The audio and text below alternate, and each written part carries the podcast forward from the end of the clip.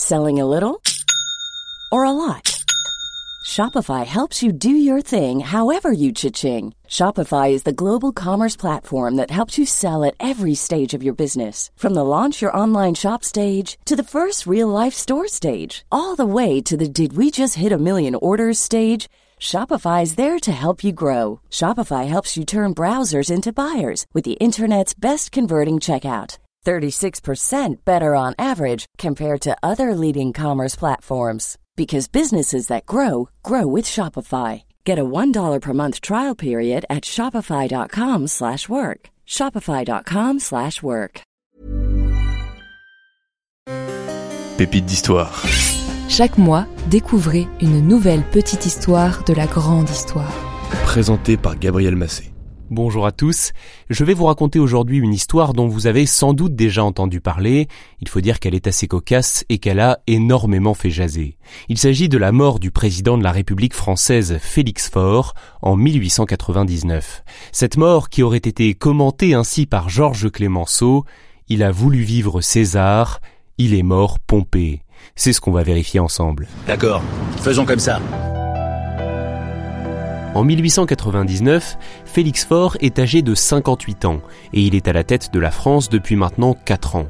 On le surnomme le président Soleil pour son goût du luxe, de l'apparat, il faut dire qu'il aime la bonne chair et les femmes.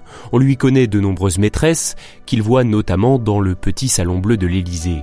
Parmi ces maîtresses, il y a des demi-mondaines, ces femmes entretenues par des hommes riches et influents. Et Félix Faure a une favorite, une femme terriblement séduisante, à la longue chevelure blonde, Marguerite Steinheil, dite Meg. Vous êtes très belle. Meg, Félix Faure l'a rencontrée deux ans auparavant lors d'un séjour à Chamonix. Mariée à un peintre dont les toiles ne se vendent pas très bien, Adolphe Steinheil, la jeune femme va faire s'envoler le carnet de commande de son mari grâce à sa liaison avec le président. C'est d'ailleurs pour cela qu'Adolphe n'est à aucun moment dérangé que sa femme soit dans les bras d'un autre. Seulement, il fallait préserver les apparences, et officiellement, Meg prétend venir aider Félix Faure à rédiger ses mémoires. Mais personne n'est dupe. Ce soir du 16 février 1899, c'est bien elle que Félix Faure attend. À chacune de ses visites, lorsqu'il entend les deux coups de sonnette de son personnel, il prend une pilule aphrodisiaque à base de quinine, ce que l'on peut considérer comme l'ancêtre du Viagra. Mais dommage, c'est le cardinal Richard, archevêque de Paris, qui s'annonce. Ce n'est pas tout à fait la même ambiance, et vous comprendrez sans mal que le président est en colère. Ses consignes n'ont pas été respectées. Il a pourtant bien précisé de sonner une fois pour ses rendez-vous professionnels et deux fois lorsque Meg arrive. Bien obligé par son devoir, l'entretien avec le cardinal se déroule. Puis c'est au tour d'Albert Ier de Monaco de perturber le programme de la soirée. Cet autre visiteur imprévu vient plaider la cause d'Alfred Dreyfus, dont le procès est en cours. Malgré les efforts de nombreuses personnes, dont Émile Zola avec son célèbre article J'accuse un an plus tôt, le président Faure refuse toujours d'interférer dans la célèbre affaire.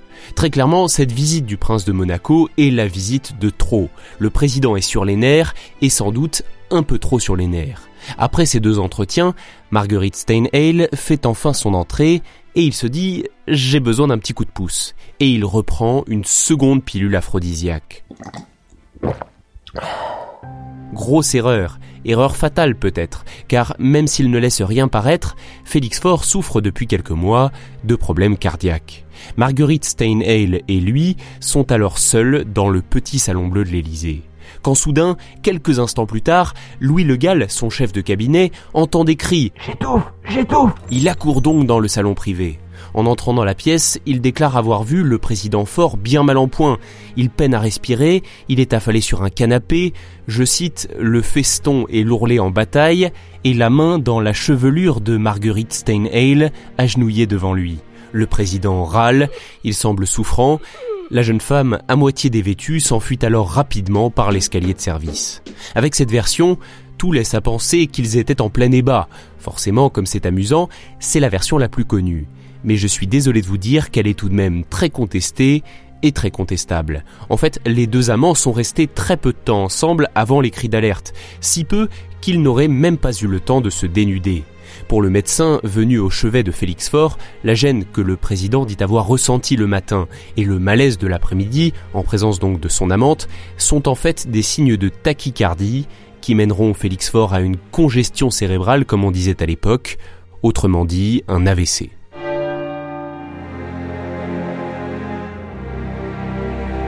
Félix Faure succombe trois heures après l'incident, entouré de sa femme, Berthe, et de leur fille, venue le retrouver. Le lendemain, on lit ceci dans les colonnes du Figaro, qui, je le précise au passage, est le plus ancien quotidien français. Monsieur Félix Faure est mort hier soir à 10 heures, emporté en deux heures et demie par une attaque d'apoplexie. À le voir résister aux fatigues et lasser son entourage, on n'eût jamais pu croire que ce quinquagénaire vigoureux et droit était si près de la mort. Elle lui a été clémente, puisque sans lui imposer les longues souffrances de la maladie et les désespoirs des séparations cruellement ressenties, elle lui a cependant laissé le temps de dire adieu aux siens, de mettre ordre aux affaires de sa conscience, de préparer son âme au grand passage et de demander chrétiennement pardon à ceux qui l'avaient pu offenser. La nouvelle soudaine de sa mort surprend la population, le chef de l'État paraissait pourtant en bonne santé. Ainsi, rapidement, de nombreuses rumeurs se mettent à circuler, prétendant que ce décès est suspect. Accident de promenade, d'escapade ou même complot organisé par les Dreyfusards. Tout y passe, et notamment la possibilité que Marguerite Steinheil soit responsable de sa mort. Le journal du peuple titre même Félix Faure a trop sacrifié à sa Vénus, mais aucun témoignage public ne permet encore d'attester qu'elle était présente à ses côtés lors de son attaque cardiaque.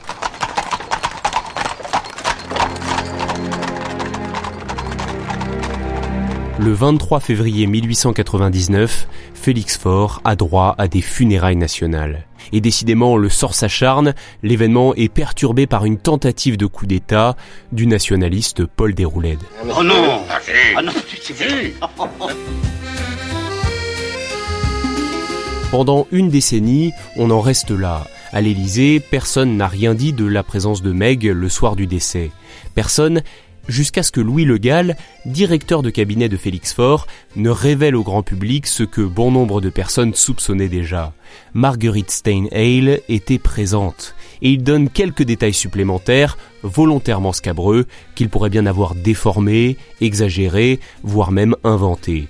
Il semble en tout cas presque certain que ce n'est pas un rapport sexuel qui est à l'origine du décès de Félix Faure, mais bien plus une combinaison de faits, son état de santé, sa contrariété liée à ses précédents rendez-vous, et peut-être la prise excessive de pilules aphrodisiaques. Oh, alors là, il y a de l'abus. À la suite de cette histoire, Marguerite Steinheil sera plus tard surnommée la pompe funèbre, et elle a continué d'être la maîtresse de nombreuses personnalités de l'époque, et notamment celle du ministre Aristide Briand. S'il est très peu probable qu'elle ait tué l'ancien président Félix Faure, elle est rattrapée par une autre affaire en 1908, lorsque sa mère et son mari sont retrouvés morts, ligotés dans d'étranges circonstances. Rapidement, Marguerite est accusée d'avoir orchestré leur assassinat. La veuve rouge, la Bovary de Montparnasse ou la Sarah Bernhardt du prétoire. Tant de surnoms pour une femme des plus théâtrales. Elle est finalement acquittée après 18 mois de procès, certainement grâce à la complicité du juge qui, dit-on, était amoureux d'elle. Mais ça, c'est une autre histoire.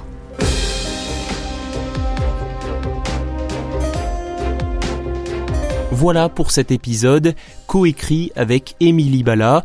Merci de l'avoir écouté, j'espère qu'il vous a plu. Si c'est le cas, n'oubliez pas de mettre 5 étoiles sur Apple Podcast et Spotify et de vous abonner. On se retrouve très bientôt pour une nouvelle pépite d'histoire.